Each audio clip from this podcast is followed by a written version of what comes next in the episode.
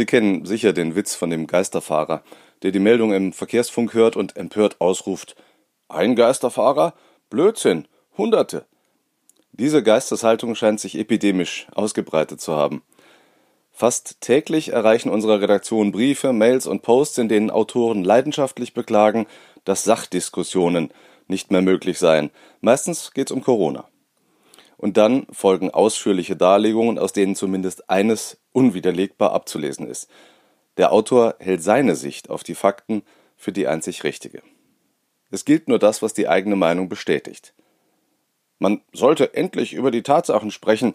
Das bedeutet dann nichts anderes als nehmt endlich zustimmend zur Kenntnis, dass meine Sicht auf die Welt die richtige ist. Man sollte für diese Form muskulöser Selbstüberschätzung einen Begriff finden. Nennen wir sie virale Gesichtsfeldverengung. Es ist nun aber so, dass wer eine Diskussion führt, niemals automatisch Recht bekommt.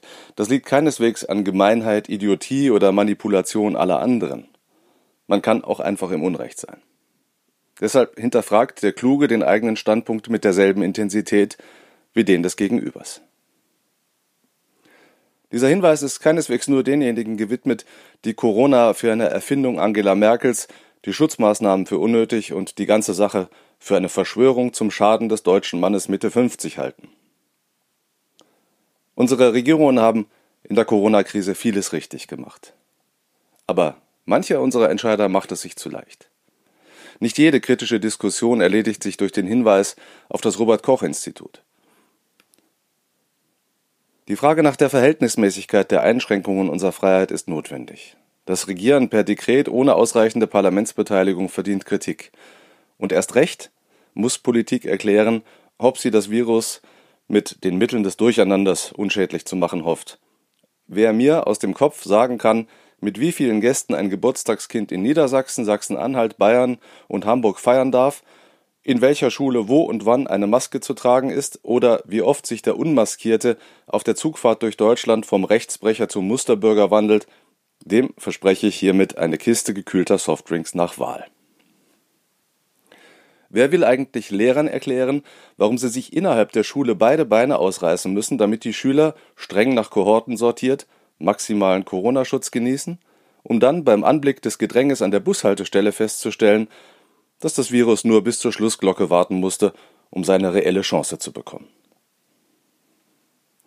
Wie kann es sein, dass am Corona-Test nach der Einreise gerade noch die Zukunft des Abendlandes hing und der jetzt als epidemiologischer Unfug gilt, der kostbare Reagenzien verschwendet. Das Durcheinander wird wilder, je weiter wir ins Multinationale driften.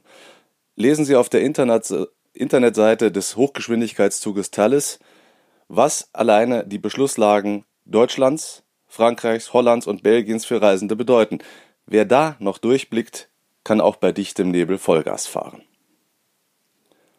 Man darf und muss selbst die Validität wissenschaftlicher Befunde hinterfragen, zumal dann, wenn ernstzunehmende Forscher glauben, sie könnten differenzierte Aussagen in Talkshows treffen, in denen man erfahrungsgemäß höchstens jeden dritten Satz ungestört beenden kann.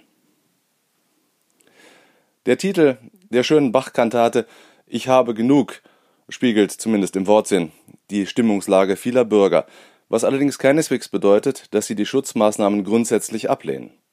Meinungsumfragen zeigen, dass die Regierungen von Bund und Ländern noch immer eine satte Mehrheit hinter sich haben. Nicht jeder, der herumschreit, er sei das Volk, hat recht damit. Und so gelangen wir mit einer anderen Bachkartate, ich hatte viel Bekümmernis zur Nachbetrachtung des Berliner Wochenendes, an dem, je nachdem, wen man fragt, 40.000 oder 100.000 oder Gazillionen von Corona-Kritikern in Berlin demonstrierten und dabei nicht nur die blinden Flecken der politisch Verantwortlichen ansprachen, sondern leider auch selbst eine stattliche Anzahl davon offenbarten. Ganz ehrlich, wer einträchtig neben Leuten marschiert, die zur Kopfkahle die Reichskriegsflagge hissen, der muss sich fragen lassen, wie weit die virale Gesichtsfeldverengung gehen darf. Warum distanzieren sich Querdenker nicht von der Bühne herab von Neonazi-Horden, die den Protest gegen Corona nur deshalb Knorke finden, weil es hier immer mehr gegen die demokratisch gewählten Autoritäten geht. Die Besetzung der Treppen des Reichstagsgebäudes in Berlin war ein Coup der Extremisten im Huckepack der Querdenker. Selbstkritik war danach nicht zu hören, dafür aber sehr viel Selbstmitleid. Am Ende waren es dann wieder die bösen, gleichgeschalteten Medien, die die armen Protestierer in die rechte Ecke drängen wollen.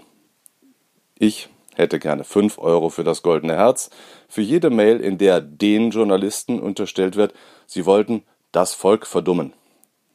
Ja, ja, auch wir machen Fehler. Wir müssen noch kritischer hinterfragen, was im Namen des Volkes entschieden wird. Wir dürfen nicht auf überzeugend vorgetragene Narrative hereinfallen.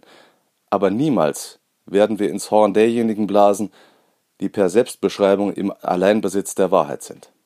Wir halten korrekte, differenzierte Information für etwas Heiliges. Sie ist unser Versprechen an unsere Leserinnen und Leser. Sobald wir Impfstoffe haben, die uns vor Covid-19 schützen, wird die Pandemie Geschichte sein. Aber wenn wir nicht aufpassen, bleibt etwas übrig, das auf Dauer noch schädlicher ist. Die Unfähigkeit zum Diskurs, zum offenen und wertschätzenden Austausch von Standpunkten und Argumenten. Gegen die virale Gesichtsfeldverjüngung hilft uns keine Impfung, sondern nur die Bereitschaft, offen aufeinander zuzugehen.